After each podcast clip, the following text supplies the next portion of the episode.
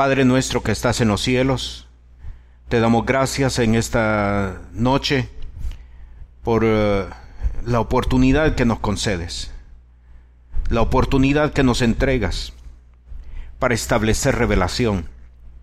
Como está escrito en el Salmo 19, los cielos cuentan la gloria de Dios y el firmamento denuncia la obra de sus manos. Esta noche venimos, mi Señor, en la virtud del nombre de Jesús, para establecer revelación, para establecer revelación de los siglos, de los siglos eternos, reservada para este tiempo, para establecer tu presencia, para establecer reino, para establecer propósitos, para establecer, oh mi Señor, tu palabra, tu palabra, el fundamento del reino de los cielos. Para y esta noche iniciamos, mi Señor, con acción de gracias. Esta noche lo iniciamos con adoración, lo iniciamos con alabanza. ¿Quién como Jehová? ¿Quién como Jehová? ¿Qué pueblos hay sobre la faz de la tierra que tenga a su Dios tan cerca como lo tenemos nosotros a Jehová nuestro Dios? Y la respuesta es ningún pueblo, no hay ningún pueblo sobre la faz de la tierra que tenga a su Dios tan cerca. Clama a mí y yo te responderé y te enseñaré cosas difíciles que tú no conoces. Ese es el Dios nuestro, el Todopoderoso, el Creador, el Señor, su reino, reino sempiterno, nunca tendrá fin jamás. Este es el reino que establecemos y lo establecemos en adoración, lo establecemos en alabanza, lo establecemos en exaltación en esta noche. Pedimos, mi Señor, la sombra, sombra tuya sobre nosotros, el que habita la sombra del Altísimo. Moramos, por lo tanto, bajo la sombra del Omnipotente. Y espíritu de sabiduría y espíritu de revelación nos asisten para que nos enseñen en esta noche, en el nombre de Jesús. Así lo establecemos, así lo proclamamos y así se escribe en el libro de las memorias de nuestro Dios eterno todopoderoso, al cual servimos. Damos Honra y gloria al Señor, porque Él es digno de toda honra, de toda gloria. Y nosotros, su pueblo, establecemos honra y gloria al Señor. Bien, hace tres semanas, cuatro semanas atrás, el Señor nos permitió, nos dirigió para que estableciéramos el tema de la manifestación gloriosa de los hijos de Dios. Y eh, según la palabra, hemos entendido que los hijos de Dios son una generación profética. No es una forma diferente de conocer a los cristianos. Es una generación profética, son hombres de revelación y son llamados, convocados para establecer. Y ya por espacio de tres semanas hemos visto que somos llamados para establecer presencia de Dios. Somos llamados, somos convocados para establecer reino de Dios. Y hay un tema adicional todavía que no lo vamos a trabajar ahora, pero tenemos que señalarlo. En su debido momento lo vamos a, trabajar. Somos llamados, somos convocados para establecer restauración. Así es de que somos llamados para establecer presencia de Dios, somos llamados para establecer reino, somos llamados para establecer restauración. Este tema no lo vamos a trabajar ahora, no nos vamos a exponer ahora el Señor nos eh, indicará en qué momento es que vamos a, trabajarlo. Esta noche vamos a, a ver cómo se establece, cómo se establece o cuál es el proceso por el que surgen hombres de revelación, por el que surgen mujeres de revelación. Hay un proceso y es un proceso bíblico, es un proceso espiritual, es un protocolo ya establecido de parte del Señor, en el que Dios ingresa, mete a hombres de revelación para que se constituyan en hombres de revelación. Hay un proceso, hay un protocolo ya establecido al que Dios mete, introduce a mujeres para constituirlas en mujeres de revelación.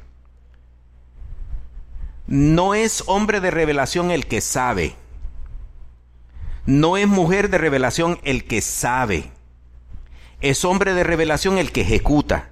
El que ejecuta conforme a los protocolos de Dios. No es mujer de revelación la que sabe. Es mujer de revelación la que ejecuta conforme a los propósitos de Dios pero es Dios mismo quien capacita, es Dios mismo quien procesa, es Dios mismo quien forja, así como fue formado el hombre en las manos de Dios, así como fue formada la mujer en las manos de Dios, así Dios forma al hombre en y lo constituye en hombre de revelación, así como fue formada Eva en la mano de Dios, así Dios forma a mujeres para constituirlas en mujeres de revelación. Y esta noche, por medio de la palabra, vamos a, ver cuál es el proceso, cuál es el protocolo. Esto lo, lo decide Dios, aunque está en las Sagradas Escrituras, pero queremos ver cómo Dios lo hace para que nosotros no nos opongamos porque muchas de las veces la razón del por qué no podemos actuar como hombres de revelación o como mujeres de revelación, pese a que Dios ya nos ungió como tales, es porque nosotros mismos hemos abortado el proceso que Dios al cual Dios nos metió para formarnos como hombres y mujeres de revelación. Así que vamos a ver cómo es que se forma y vamos a tomar como ejemplo en esta noche la vida de David.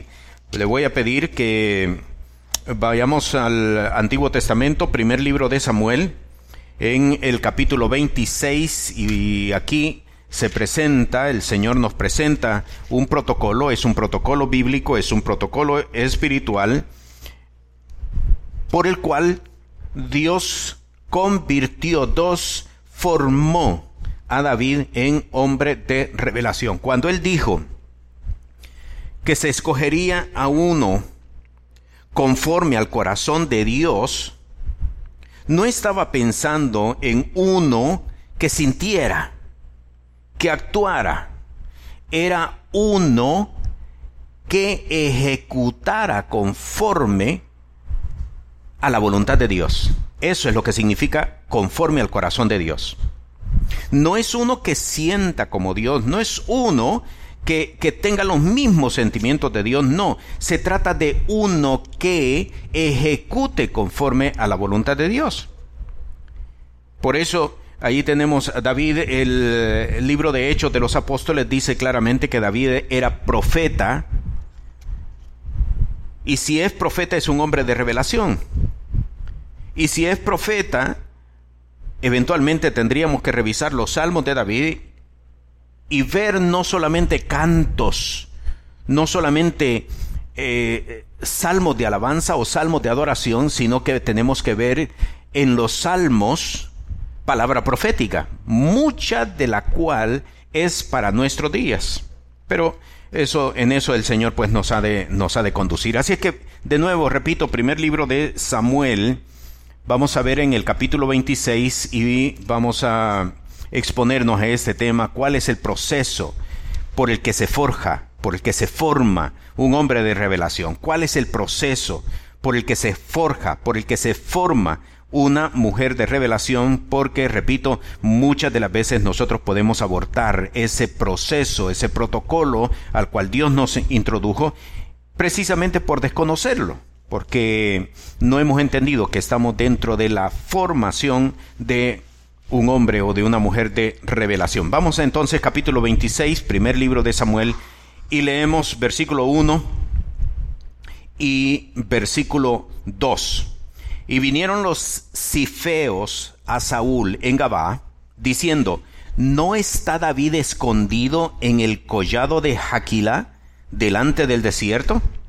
Saúl entonces se levantó y descendió al desierto de Sif, llevando consigo tres mil hombres escogidos de Israel para buscar a David en el desierto de Sif. Lo primero que vamos a a preguntarnos en esta noche, con base a este, a este texto, ¿quiénes son los cifeos? ¿Quiénes son los cifeos? Que denunciaron, que delataron, que le dijeron a, a Saúl dónde se encontraba David.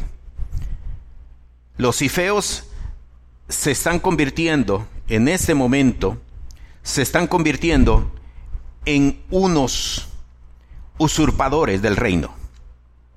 Vienen a usurpar el reino. Por lo tanto, es importante que nosotros entendamos quiénes son los cifeos, porque están actuando en contra de Dios. Dios tiene a David protegido y lo tiene protegido para sentarlo en la silla de el reino de Israel el reino de Judá. Pero los cifeos vienen y descubren dónde se encuentra David. ¿Por qué? Porque están procurando la muerte de, de David. Así de que vamos a contestarnos quiénes son los cifeos. Vamos a ir al primer libro de Crónicas, capítulo 2. Primer libro de Crónicas, capítulo 2, y aquí vamos a descubrir quiénes son los cifeos y por qué están actuando de esta manera. Y vamos a comenzar a ver el proceso de formación de un hombre, de una mujer de revelación. Capítulo 2, leemos en el versículo 42. Los hijos de Caleb, hermano de Jeramael, fueron Mesa, su primogénito, que fue el padre de Sif, y los hijos de Maresa, padre de Hebrón. Así que los sifeos son una tribu, una raza, que descienden de Sif, de allí su nombre. Pero dice el versículo 42 que el padre de Sif fue precisamente Caleb. Ahora, en el mismo capítulo, en el mismo libro de Crónicas, en el primer libro de Crónicas, vamos a, movernos al, al versículo 3, el mismo capítulo 2, capítulo 3, perdón, capítulo 2, versículo 3. Los hijos de Judá, Er, Onán y Sela, estos tres le nacieron de la hija de Sua, cananea, y el primogénito de Judá fue malo delante de Jehová y lo mató. Así de que dice en el versículo 3 los nombres de los hijos de Judá, Er, Onán y Sela. Trasladémonos ahora al versículo 4. Y Tamar su nuera le parió a Fares y a Sara, todos los hijos de Judá fueron cinco. Versículo 5, los hijos de Fare, Esrón y Hamul. Vaya por favor ahora hasta el versículo 18. Versículo 18. Recuerde lo que hemos leído en el versículo 5. Los hijos de Fares, Esrón y Hamul. Versículo 18. Caleb, hijo de Esrón, engendró a Heriot. Trasládese ahora hasta el versículo 42. Los hijos de Caleb, hermano de Jeramael, fueron Mesa su primogénito, que fue el padre de Sif. En otras palabras, de acuerdo al versículo 1, al versículo 5, al versículo 18 y, y versículo 42, Sif desciende de Judá. Versículo 1 dice, estos son los hijos de Israel, Rubén, Simeón, Leví, Judá.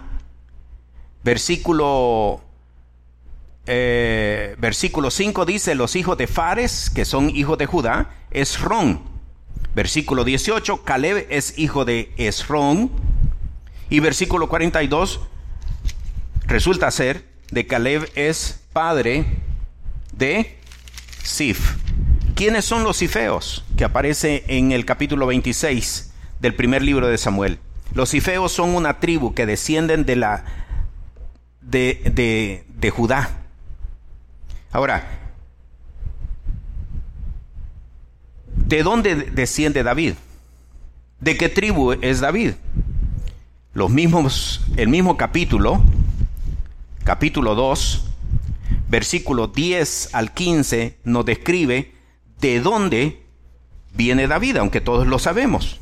Pero vamos a leer. Versículo 10 del capítulo 2 dice, Ram engendró a Minadab, y Aminadab engendró a Nazón, príncipe de los hijos de Judá, y Nazón engendró a Salma, y Salma engendró a Booz, y Booz engendró a Obed, y Obed engendró a Isaí, e Isaí engendró a Eliab, su primogénito, y el segundo a Binabad, y Sima el tercero, el cuarto Natanael, el quinto Radai, el sexto Osem, el séptimo David. Así es que en el capítulo 2 del primer libro de Crónicas descubrimos que los cifeos son una tribu que descienden de Judá, de la misma tribu de donde desciende David. Entonces, en otras palabras, tanto David como los cifeos resultan ser de la misma tribu, resultan ser familia. Los cifeos, familia de David, descubrieron, denunciaron, delataron dónde se encontraba David. Y aquí comenzamos con el proceso. Aquí se comienza con el protocolo de surgimiento, de formación de un hombre de revelación, de una mujer de revelación. David fue delatado, denunciado por su misma familia, por los mismos suyos. Y esto es como para para hacer que una persona caiga en depresión. El primer proceso dentro del protocolo de formación de un hombre de revelación, el primer proceso dentro del protocolo de formación de una mujer de revelación es no tomes las cosas en forma personal. No lo tomes personal, porque no es personal. ¿Por qué razón es que muchos hombres de revelación no logran desarrollar, no logran completar el proceso, porque se deprimen, porque caen en depresión, porque miran las injusticias, porque miran lo que otros hacen en contra de ellos. Y esto es lo que estorba el proceso de revelación. Lo primero entonces que tenemos que, que entender, no es personal todo lo que acontezca. No es personal, no lo tomemos personal. Y esto nos lleva a establecer que para que se pueda formar un hombre de revelación, para que se pueda formar una mujer de revelación, tiene que vencer los sentimientos, tiene que vencer las emociones, tiene que imponerse sobre los sentimientos. Los sentimientos van en contra de los procesos de revelación.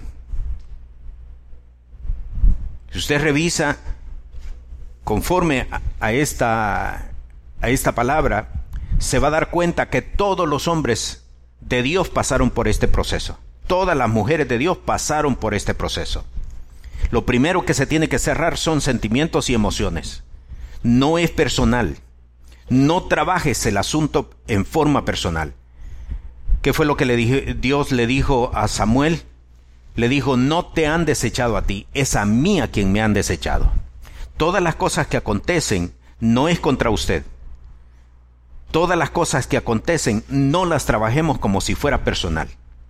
Porque esto va a echar a perder el proceso de formación, el proceso de desarrollo de un hombre o de una mujer de revelación. Vaya por favor al libro de Filipenses, a epístola del apóstol Pablo a los filipenses, y vea lo que dice en el capítulo 2, Filipenses, capítulo 2, y leemos desde el versículo 2 hasta el versículo 5 capítulo 2, versículo 2, dice el apóstol escribiendo por el Espíritu Santo, cumplid mi gozo, que sintáis lo mismo, teniendo el mismo amor, unánime, sintiendo una misma cosa. Nada hagáis por contienda o por vanagloria, antes bien en humildad, estimándoos inferiores los unos a los otros. Ahí está claro. No lo tome personal, no trabajemos personalmente. Versículo 4, no mirando cada uno lo suyo propio, sino cada cual también a lo de los otros. Haya pues en vosotros este sentir que hubo también en Cristo Jesús. Para que se pueda formar, para que se pueda completar el, el protocolo de formación de un hombre de revelación, para que se pueda completar el protocolo de una mujer de revelación, tenemos que anular los sentimientos de que lo están diciendo por mí, lo están haciendo en contra mía. Algo tiene esta persona en contra mía. Eso lo está diciendo por mí.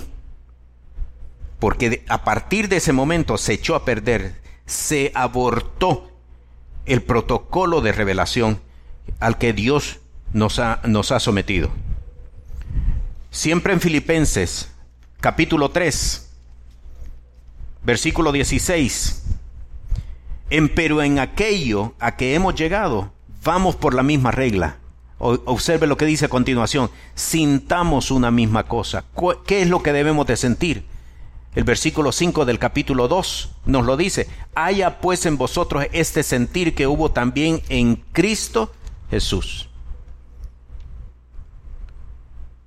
Primero que tenemos entonces que, que anular en nuestras vidas para que el protocolo de revelación se puede establecer son sentimientos y emociones.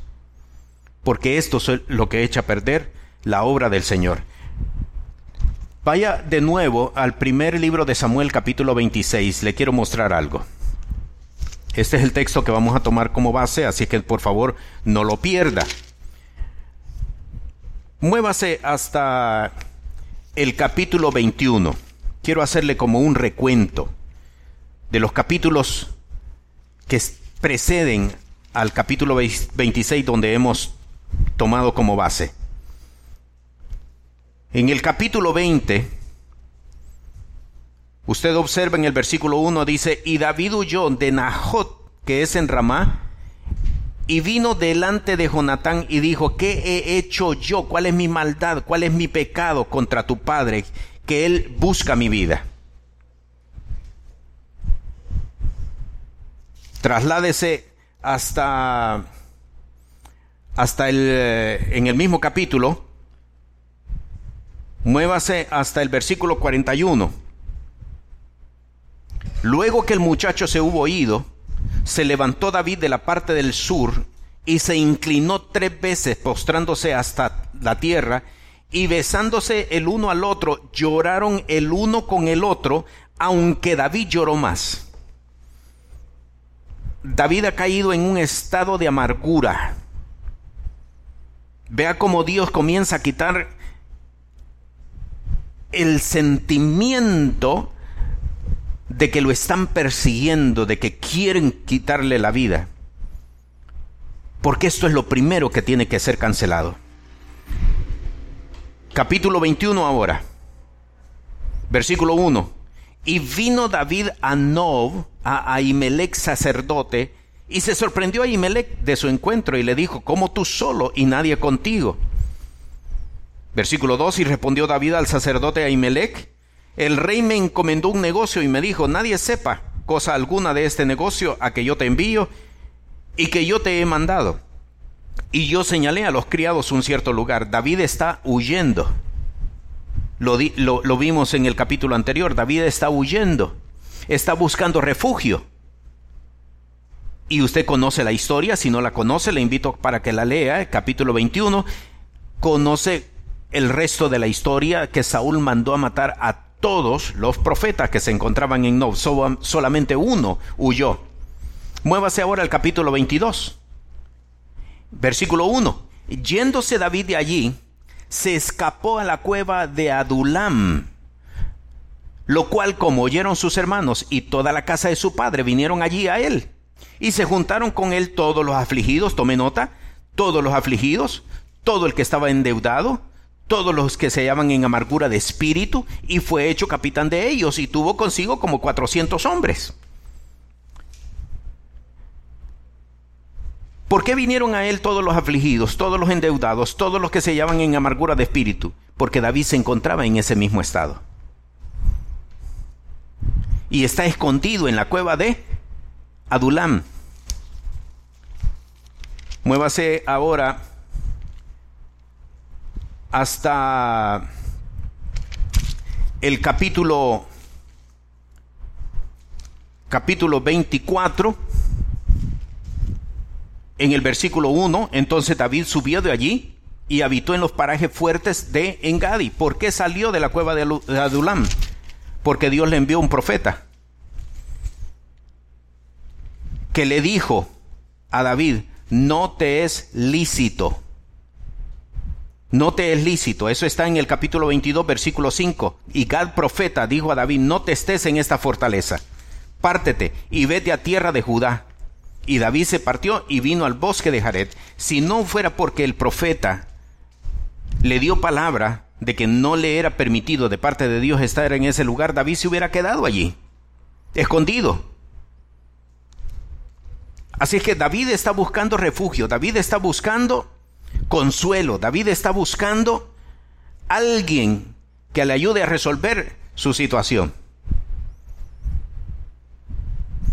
Llegamos finalmente al capítulo 25 y el único que le podía ofrecer consuelo, ¿sabe quién era? Samuel, el profeta, el que lo había ungido a él. El único. Mire lo que dice el versículo 1 del capítulo 25. Y murió Samuel. Y al final del versículo 1 dice, y se levantó David y se fue al desierto de Parán. Dios no le está permitiendo que se esconda, Dios no le está permitiendo que huya, Dios no le está permitiendo que se refugie en algo o en alguien. Le quitó el profeta. Y llegamos al capítulo 26 y vienen los ifeos, su misma carne, su misma familia, y lo traicionan. No tomes las cosas personal no es contra ti. Hay que vencer sentimientos, hay que vencer emociones. Para poder entrar en procesos de revelación, tenemos que dejar fuera los sentimientos, tenemos que dejar fuera las emociones. No es sino hasta cuando hacemos a un lado los sentimientos que entonces Dios puede comenzar a trabajar con, con cada uno de nosotros. Lo primero que nosotros vemos es que dentro del proceso de formación, Dios lo está enseñando a trabajar con emociones, a trabajar con sentimientos. No lo tomes personal. Haz a un lado los sentimientos. Anula sentimientos. Vamos al segundo libro de segunda epístola del Pablo a los Corintios, capítulo 13, versículo 11. Segunda de Corintios, capítulo 13, versículo 11. Segunda de Corintios capítulo 13, versículo 11. Mire qué hermoso lo que dice aquí. Resta, hermanos, que tengáis gozo, seáis perfectos, tengáis consolación, sintáis una misma cosa, tengáis paz, y el Dios de paz y de caridad será con vosotros. La perfección viene cuando los sentimientos no están presentes, cuando nuestra forma de sentir sea conforme, conforme al reino de los cielos. Sintáis una misma cosa. Y el apóstol Pablo, y ya lo leímos, en Filipenses dice, haya pues en vosotros este mismo sentir que hubo en Cristo Jesús. Estamos trabajando para Dios, no estamos trabajando para nosotros mismos. Por lo tanto, nuestros sentimientos no pueden estar presentes. Otro texto, Primera de Corintios, capítulo 1, versículo 10. ¿Hay alguien que necesita ponerle mute, por favor? Primera de Corintios, capítulo 1, versículo 10. Otro texto que nos habla precisamente de que el primer proceso de formación de un hombre de revelación es dejar a un lado los sentimientos y, no trabajar las situaciones como si fuera algo personal. Versículo capítulo 1, versículo 10. Porque me ha sido declarado de vosotros, hermanos míos, por los que son, déjeme, déjeme revisar,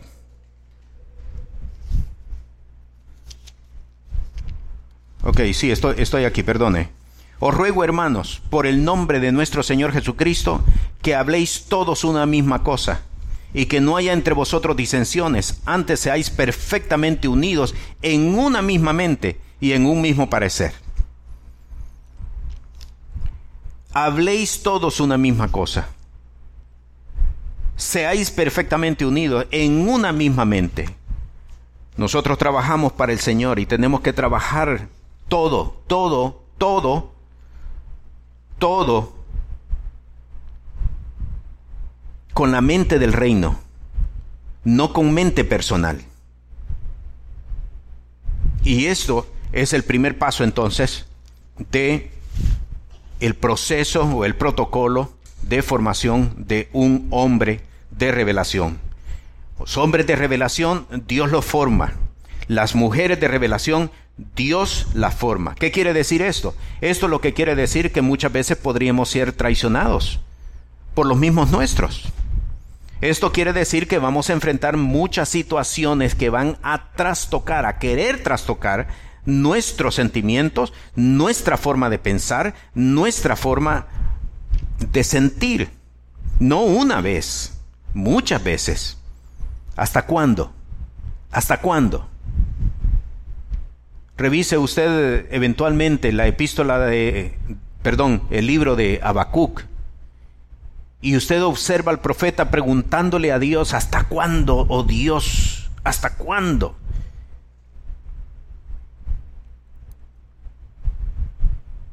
No podemos trabajar las situaciones en forma personal. Así es de que si hemos pasado en estos días por situaciones que han trastocado nuestras emociones, nuestros sentimientos, entendamos, estamos en un proceso de formación de hombre o de mujer de revelación. Y tenemos que hacer a un lado lo personal para poder seguir adelante. Volvamos al primer libro de Samuel, capítulo 26, y llegamos al versículo 4. Este es el texto que el texto base que el Señor nos ha entregado para que estudiemos acerca de este tema. Versículo 4. David, por tanto, envió espías y entendió por cierto que Saúl había venido. Versículo 5. Se levantó David y vino al sitio donde Saúl había asentado el campo. Y miró David el lugar donde dormía Saúl y Abner, hijo de Ner, general de su ejército, y estaba Saúl durmiendo en la trinchera y el pueblo por el campo en derredor de él. Note ya la diferencia. Cuando fuimos al capítulo 20 de este libro, David está huyendo, David está buscando refugio, David está buscando consuelo, David está buscando comprensión, David está huyendo, David está escapando. Note ahora el versículo 4. David, por tanto, envió espía, versículo 5, se levantó David y vino al sitio donde Saúl había asentado el campo. Segundo paso, para un proceso, para el proceso de formación de hombre de revelación, proceso de formación de una mujer de revelación, es no huir, no evadir, enfrentar, exponerse. Es más fácil huir. Es más fácil esconderse. Aquí está ya la diferencia. David confronta, David sale, David enfrenta, David se expone. ¿Qué significaba David ir a donde se encontraba Saúl? Con tres mil hombres escogidos, dice el versículo 2. ¿Qué significaba para David? Para David lo que significaba era la muerte. Era exponerse a la muerte. Eso es lo que Dios quiere para mí yo me expongo. Yo me expongo. ¿Es eso lo que a lo que Dios me está moviendo? Yo me expongo. ¿Se recuerda usted en Hechos de los Apóstoles cuando cuando el apóstol Pablo decide ir a Jerusalén para pasar la fiesta de Pentecostés? Descendieron unos profetas, dice la palabra, entre ellos se encontraba Agabo. Tomaron el cinto de Pablo y se ataron las manos y dijo, así sucederá al varón cuyo es este cinto. Y todos comenzaron a decirle al apóstol, no subas a Jerusalén, no subas a Jerusalén, no subas. Y el apóstol ¿Qué hacéis vosotros? les reprochó. ¿Qué hacéis vosotros? Tocando mis sentimientos. Afectando mis sentimientos para que yo tome decisiones por sentimientos. Presto estoy para entregar mi vida. Si eso representa entregar mi vida, me expongo. Si eso representa exponer exponerme al final de mi ministerio, me expongo. Porque yo no trabajo personalmente, yo no lo trabajo personalmente. Esta no es la obra de Pedro, esta no es la obra de Pablo, esta no es la obra de... Esta es la obra del reino. Y si para esta hora el Señor me ha hecho nacer, yo me expongo. Yo me expongo. Segundo paso entonces dentro del proceso de formación de un hombre de revelación, dentro del proceso de una mujer de, forma, de, de revelación, no huyamos, expongámonos,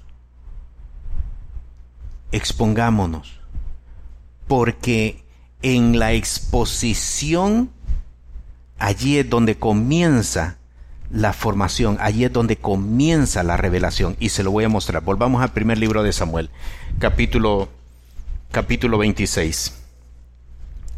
Y aquí comienza el proceso de, de revelación. Vaya hasta el versículo versículo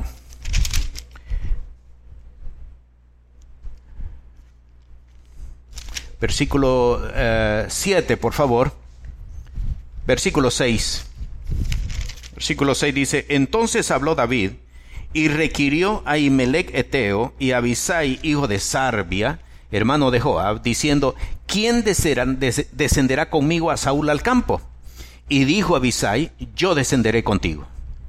En otras palabras, los que van a, a ir al campamento de Saúl solamente son dos personas. Uno de ellos es David. Muévase ahora al versículo 8. Versículo 8. Entonces dijo Abisai, ya cuando se encuentran ante la presencia de Saúl, entonces dijo Abisai a David, hoy ha Dios entregado a tu enemigo en tus manos. Ahora pues lo heriré luego con la lanza, cosiéndole con la tierra de un solo golpe, y no secundaré. Note usted el proceso de revelación ahora ya de David. Versículo 9. Y David respondió a Abisai, no le mates, porque ¿quién extenderá su mano contra el ungido de Jehová y será inocente? Versículo 10, dijo además David, vive Jehová, que si Jehová no lo hiriere, o que su día llegue para que muera, o que descendiendo en batalla perezca, me guarde Jehová de extender mi mano contra el ungido de Jehová, empero ahora toma ahora la lanza que está en su cabeza, en su cabecera y la botija del agua y vámonos. Mire, mire la revelación que recibió David. ¿Dónde la recibió? ¿Escondido? ¿Dónde la recibió? ¿Huyendo? No, enfrentando. Exponiéndose. ¿Dónde está la revelación? Versículo 9. ¿Quién extenderá su mano contra el ungido de Jehová y será inocente? Eso es revelación. Eso no lo aprendió. Eso no lo aprendió en un salón de clase, lo aprendió allí, allí frente al que lo perseguía, allí frente al que lo odiaba, allí frente al que le había tendido cientos de trampas. Allí, en medio de tres mil hombres, escogidos todos, que procuraban matar a David. Allí recibió esta revelación. ¿Quién extenderá su mano contra el ungido de Jehová y será inocente? Versículo 11, me guarde Jehová de extender mi mano contra el ungido de Jehová. Muchas revelaciones no llegan a nosotros porque no nos queremos exponer. En un salón de clase no se va a recibir revelación. La revelación está reservada para cuando nos exponemos a cosas que muchas veces nos asustan, que nos dan miedo, a muchas cosas que nos deprimen, a muchas cosas que no las entendemos. Quiero mostrarle otro ejemplo, no me pierda primer libro de Samuel, pero quiero mostrarle otro ejemplo porque esto es, esto es sumamente importante. Vaya al libro de Génesis libro de Génesis y muévase al, al capítulo 22. Es un texto que lo conocemos ampliamente, pero lo hemos manejado desde otra perspectiva, dentro de la perspectiva de la fe. Y hoy vamos a descubrir en realidad qué es fe. Vea lo que dice en el capítulo 22 versículo 2. Y dijo, Dios dijo, toma ahora tu hijo, tu único, Isaac, a quien amas, vete a tierra de Moria y ofrécelo allí en holocausto sobre uno de los montes que yo te diré. Muévase ahora hasta el versículo 7. Entonces habló Isaac a Abraham su padre y dijo, Padre mío, y él respondió, heme aquí mi hijo. Y él dijo, he aquí el fuego y la leña, mas ¿dónde está el cordero para el holocausto? Versículo 8. Y respondió Abraham, Dios se proveerá de cordero para el holocausto, hijo mío. Esa es revelación. ¿Dónde la recibió? En un salón de clase. No la recibió en un salón de clase. La recibió camino al sitio donde iba a degollar a su hijo. No lo iba a apuñalar, lo iba a degollar. La revelación Dios la reserva cuando estamos dispuestos a exponernos, cuando estamos dispuestos a enfrentar ¿Sabe cuánta revelación Dios no nos ha podido entregar porque hemos preferido la zona de confort? Porque hemos preferido no enfrentar una serie de situaciones. La revelación Dios la entrega en el momento de la exposición. ¿Cómo cree usted que se sintió Abraham ante esa pregunta de su hijo? ¿Cómo cree que se sintió? Pero ya Abraham había él sacrificado sus propios sentimientos. No lo tomaba personal. Si Dios me lo está pidiendo y si Dios me tiene en esta situación, es porque Él está estableciendo a través de mí reino de Dios, reino de los cielos. No lo tome personal, no trabaje las cosas personalmente. Expongámonos. Y en la exposición, allí va a surgir la revelación. Ahora, quiero mostrarle qué es fe. Porque muchas veces nosotros decimos, lo voy a hacer por fe. Y en realidad, a lo que nos estamos exponiendo es a una trampa. Estoy estoy en esta situación, pero lo voy a hacer por fe. ¿Qué es fe? Vuelva de nuevo al primer libro de Samuel, capítulo 26, donde estamos tomando la base de nuestra enseñanza, y vamos a leer el versículo 8. Versículo 8. Entonces dijo Abisai a David, Hoy a Dios entregado a tu enemigo en tus manos. Ahora pues lo heriré luego con la lanza cosiéndole con la tierra de un golpe y no segundaré. David había recibido ya palabra de Dios, porque aquí Abisai le está haciendo referencia. Hoy a Dios ha entregado a tu enemigo en tus manos.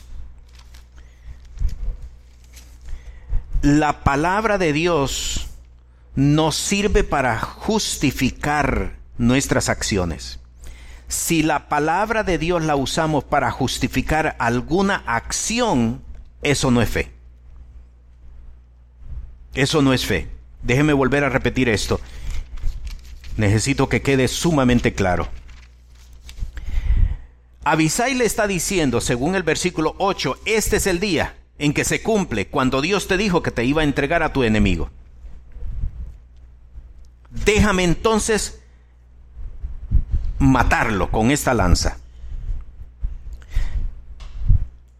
Él está justificando la acción por una palabra. Eso no es fe. Eso no es fe. Porque la palabra no la usamos para justificar nuestras acciones.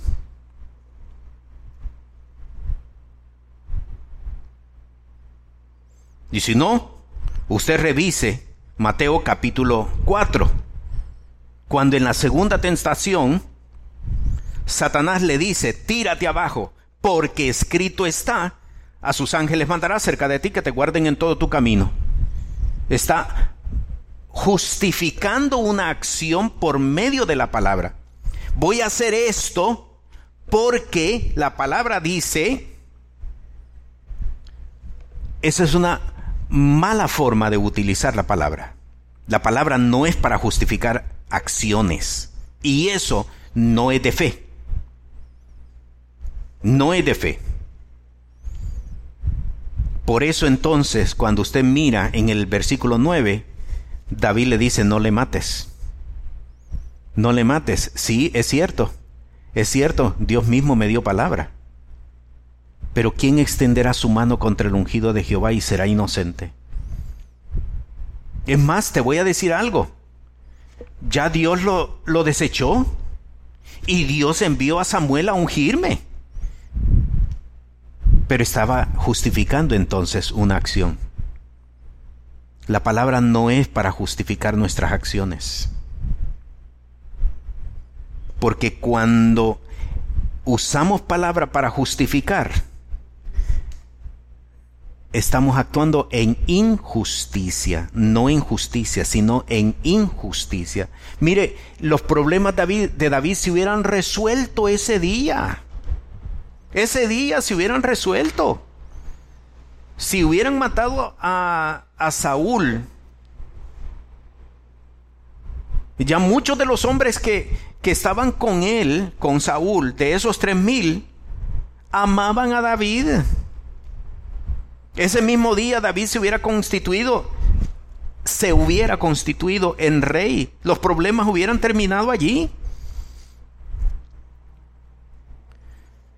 Pero si hubiera abortado el proceso de revelación que Dios estaba forjando en él. David no hubiera tenido derecho para decir, Jehová es mi refugio y mi salvación, si él tomó la ley en sus manos. Abraham no podría haber dicho, yo he alzado mi mano, que nada de lo que es tuyo tomaré para que tú no digas, yo enriquecí a Abraham, sino que todo lo contrario.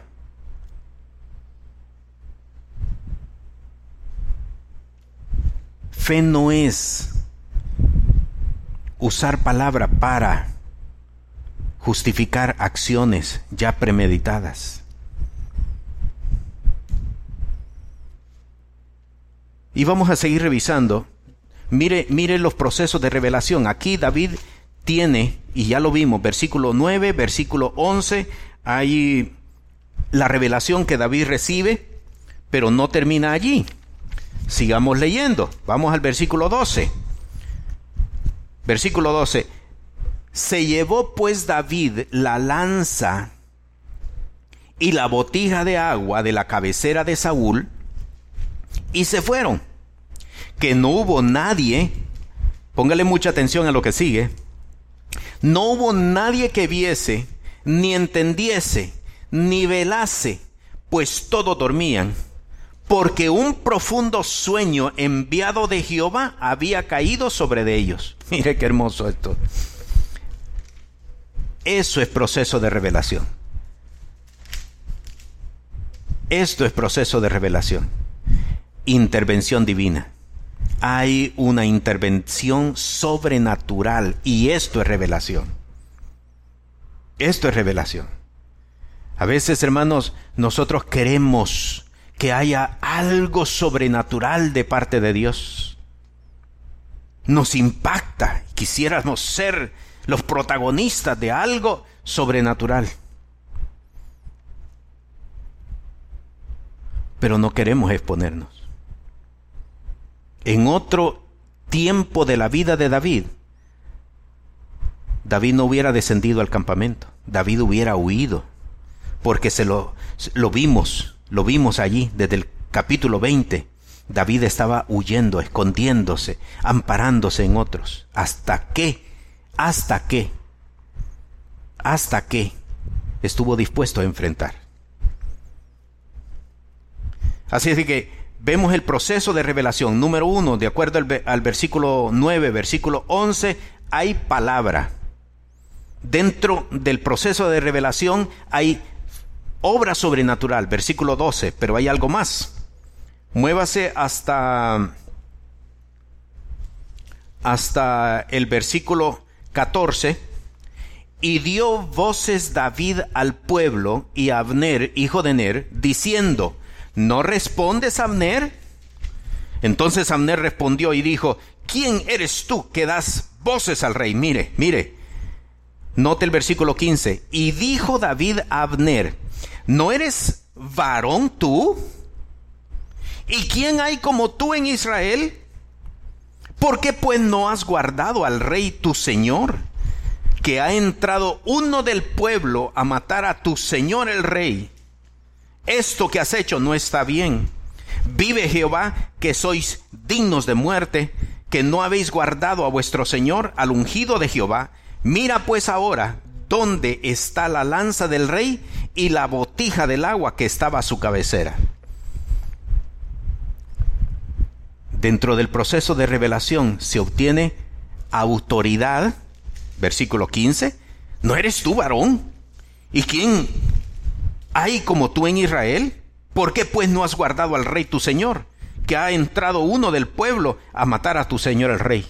La revelación es producto, hermano, del proceso de revelación. La autoridad no se logra, no se logra alzando la voz. La autoridad no se logra concurso de elocuencia. La autoridad se logra como proceso, como resultado de un proceso de revelación. Mire lo que dice, no me pierda primer libro de Samuel, pero vaya por favor al Nuevo Testamento, vaya por favor a Mateo, Mateo en el capítulo eh, capítulo 7, capítulo 7. Vamos a leer versículo 28 y versículo 29. Aquí está otro ejemplo de que la autoridad es resultado de un proceso de, de, de revelación. Mire, versículo 28 dice, y fue que, como Jesús acabó estas palabras, las gentes se admiraban de su doctrina. Note, versículo 29, porque les enseñaba como quien tiene autoridad y no como los escribas. Ahí está claro.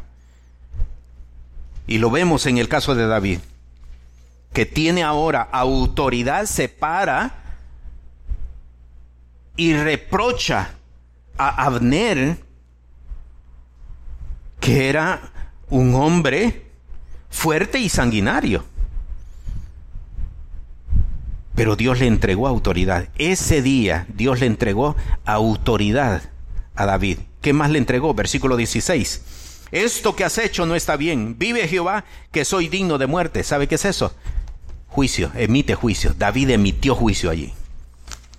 Sois dignos de muerte, que no habéis guardado a vuestro Señor, al ungido de Jehová. Mira pues ahora dónde está la lanza del rey y la botija del agua que está a su cabecera. Emite juicio. Por eso, hermano, Dios está levantando hombres de revelación para emitir juicio sobre las naciones. No es solamente hablar, yo vengo en contra de ti a decirte que caerás el día de hoy. No es solamente hablar. Porque la autoridad y el juicio provienen de Jehová. Jesús se lo dijo a Pilato claramente. Pilato le dice, ¿no me respondes nada? ¿No sabes que yo tengo autoridad para soltarte? Ninguna autoridad, le dijo Jesús, tendrías si mi Padre no te la hubiera entregado. La autoridad proviene de Dios y es resultado de revelación, de un proceso de revelación. No se logra en un salón de enseñanza. Se logra en el momento cuando nos exponemos. ¿Es esto lo eh, a esto me está llamando Dios? Esto significa la muerte. Esto significa el vituperio. Esto significa el menosprecio. Esto es un suicidio ministerial. Pero a esto me está llamando Dios. Me expongo. Me expongo, no huyo, no me escondo, me expongo. Y en ese proceso, mire todo lo que David recibió en una misma noche. Una revelación, versículo 9, versículo 11, ¿quién extenderá su mano contra el ungido de Jehová y será inocente? David estaba estableciendo ley, ley espiritual, no como la ley de Moisés. David estaba estableciendo ley, ley espiritual, la ley del reino. ¿Dónde? ¿En la zona de confort? No. Frente a su enemigo, frente al que lo odiaba. Y David pudo hacer a un lado el resentimiento, pudo hacer a un lado el coraje, pudo hacer a un lado todas sus emociones y verlo como ungido de Jehová. Este que me persigue, este que me tendió trampas. ¿Sabe que una de las trampas fue casarlo con su hija? Con Mical. Precisamente para tenderle trampa. Pero como no es personal, yo no trabajo las cosas personal. Este sigue siendo el ungido de Jehová. Versículo 12 intervención sobrenatural de parte de Dios. Un profundo sueño enviado de Jehová había caído sobre ellos. Esto es parte del proceso de revelación, intervención sobrenatural. Sabe, hermano, tengo que decirle que Dios nos ha sorprendido de cómo Dios nos lleva a sitios sin tener direcciones, sin saber realmente hacia dónde vamos. Y Dios nos conduce. Es obra sobrenatural de parte de Dios. Y tercero, cuarto, mejor dicho, la autoridad. Versículo 15, ¿no eres varón tú? ¿Quién hay como tú en Israel? Y quinto, juicio. Esto que has hecho sois dignos de muerte.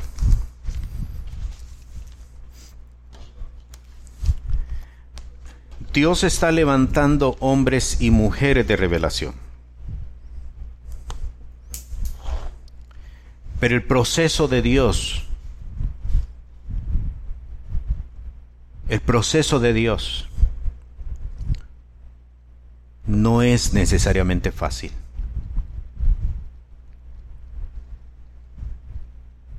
tenemos que vencer los sentimientos y las emociones. Tenemos, más bien dicho, anularlas. Pablo lo dijo de esta manera, no vivo yo, mas Cristo vive en mí. Haya pues en vosotros este mismo sentir que hubo en Cristo Jesús. Y ha llegado el momento de preguntarse,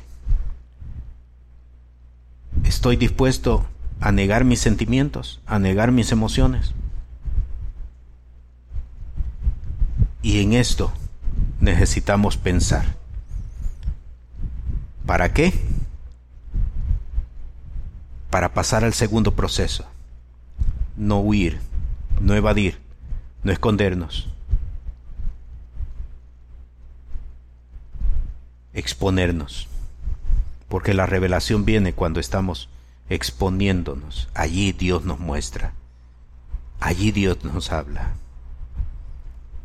Mi Señor, esta noche estamos delante de tu presencia.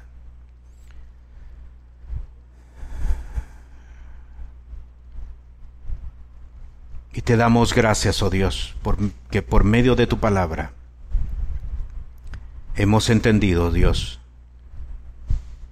los procesos, los protocolos a los que tú introduces a un hombre, a una mujer, para constituirla en hombre de revelación, en mujer de revelación.